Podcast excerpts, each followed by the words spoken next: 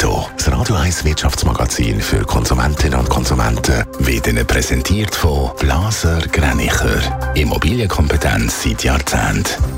blasergreinicher.ch Adrian Sutter. Wegen der Angriff der Houthi-Rebellen muss der Autohersteller Tesla im Werk Berlin die Produktion für zwei Wochen einstellen. Weil die Schiffe müssen Umweg fahren, kommen benötigte Bauteile derzeit nicht an. Eine Produktion mit fehlenden Teilen ist nicht möglich, hat es geheissen. Die US-Luftfahrtbehörde hat gegen den Flugzeugbauer Boeing Ermittlungen eingeleitet. Der Flugzeugbauer hätte möglicherweise seine Pflichten bei der Produktion, Inspektion und Tests vernachlässigt, heisst Boeing hat jetzt zehn Tage Zeit zum Stellung beziehen. Die Fehler sind nach mehreren technischen Problemen schon eingeräumt und Besserung versprochen worden. Der Autovermieter Herz will ein Drittel von seinen Elektroautoflotten verkaufen und einen Teil vom Erlös in Brenner investieren.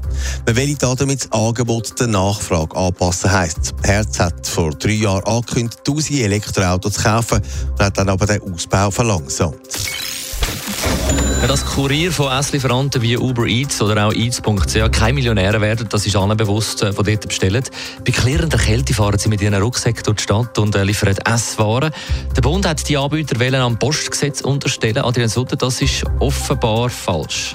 Die Schweizer Behörden wollen, dass das Online-Portal, das Essenslieferungen anbietet, einem Postgesetz unterstellt werden. Das hätte bedeutet nämlich, dass ihre Angestellten hätten müssen anders behandelt, respektive die Arbeitsbedingungen angepasst werden.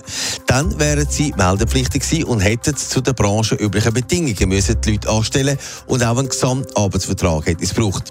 Gegen das haben aber Uber Eats und i.ch sich gewehrt und jetzt vor dem Bundesverwaltungsgericht auch Rechte bekommen. Was ist denn die Begründung vom Gericht? Ja, weil Güter oder Stücke gut transportiert zu Leuten, der macht keine Postsendungen. Und dazu gehören auch Essenslieferungen. Und weil eben die Männer und Frauen mit ihren grünen und orangen Rucksäcken keine Post bringen, sondern eben Essen, hat jetzt das Gericht so entschieden. Ganz in Stein gemeißelt ist aber noch nicht. Die Urteile können noch als Bundesgericht gezogen werden. Netto, das Radio 1 Wirtschaftsmagazin für Konsumentinnen und Konsumenten. I'm a real wild one. Wild one. Wild one. Wild one. Das ist ein Radio 1 Podcast. Mehr Informationen auf radio1.ch.